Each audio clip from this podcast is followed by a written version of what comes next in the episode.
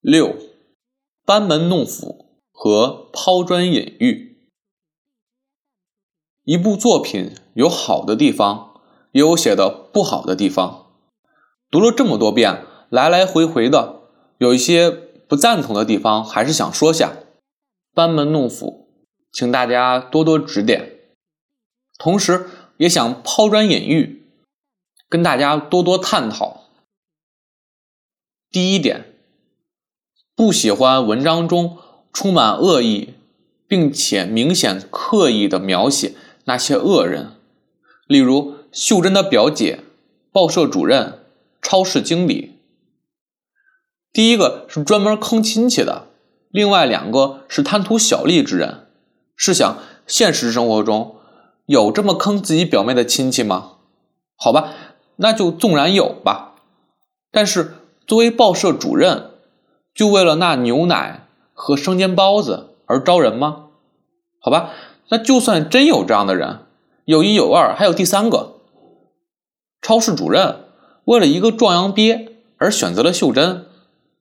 方权找工作遇到的都是这样的人，真的是过于蹊跷。这种刻意的安排与描写，真的令人失望。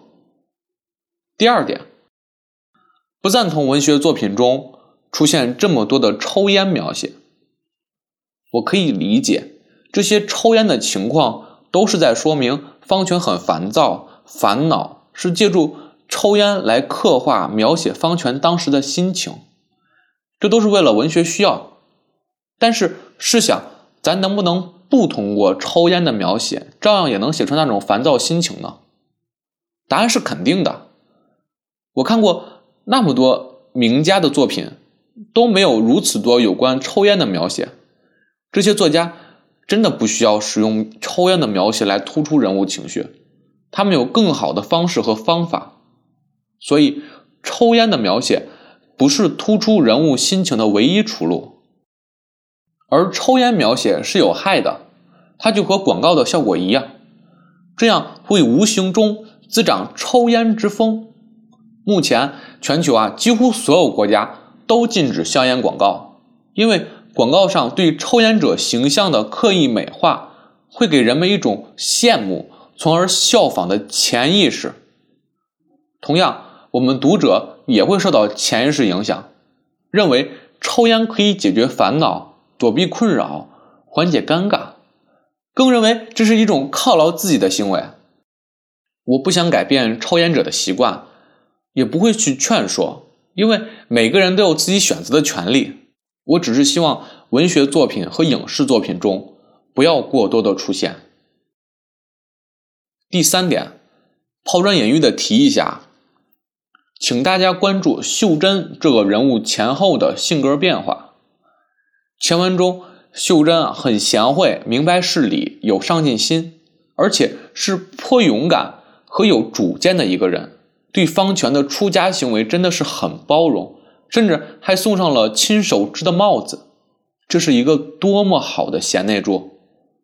而后文中多次说秀珍把情绪藏在心里，有什么话都藏起来，这种秀珍前后情绪的明显变化令人感到费解。为什么会这样呢？到底是发生了什么？秀珍心里到底是怎么想的呢？是方权的心变了，从而看秀珍的眼睛出了变化吗？方权在山前寺的时候，秀珍在家里都经历了些什么？难道是作者的失误，使前后的人物刻画出了问题吗？还是因为本文是报刊连载的原因，而导致作者为了情节而多加了这一笔吗？所以这点思考起来还是有很多可能性和联想性的。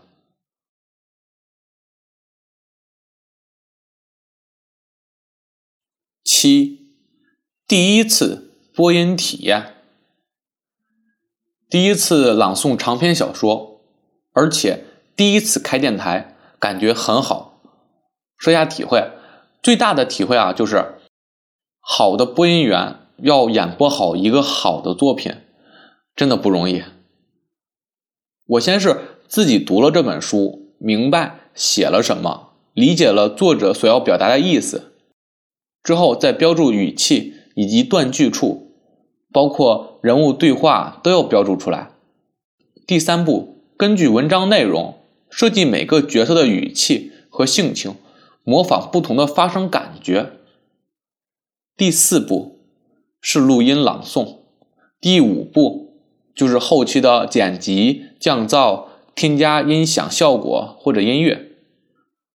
这本书我要看四遍左右才能出这个音频作品，况且我还只是一个业余播音员，你可以试想。央视播音员所下的功夫更多。我听过央视播音的《平凡的世界》，人家的朗诵，男女相互配合，语气、声调、感情把握的极其到位，里面甚至还有信天游，那宽广的陕北调子，听上去毫无违和感。可以想见，播音员为了那几句调子，真的是去学了的。相比较而言，有些遗憾。呃，就是我不会念楞严咒，而《出家》这本书中一共有三段楞严咒，只能剪辑了一个别人念的，从这儿就可以看出真功夫和是否专业了。最后，希望作者能接着写《出家二》，这个故事是好题材，开头已经埋下了不错的基石，而且周玉的出场后才感觉到有女主的气息。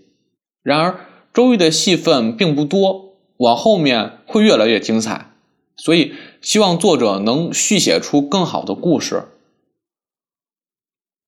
但凡优秀的作品，无论是路遥的还是莫言的，都是具有一个宏大的历史背景，一个很长的时间线。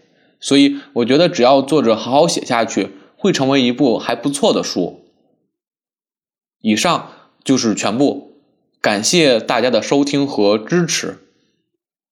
如果您有什么想说的、想聊的，可以给我留言或者私信给我，我会一一的回答互动。此书就此完本，谢谢。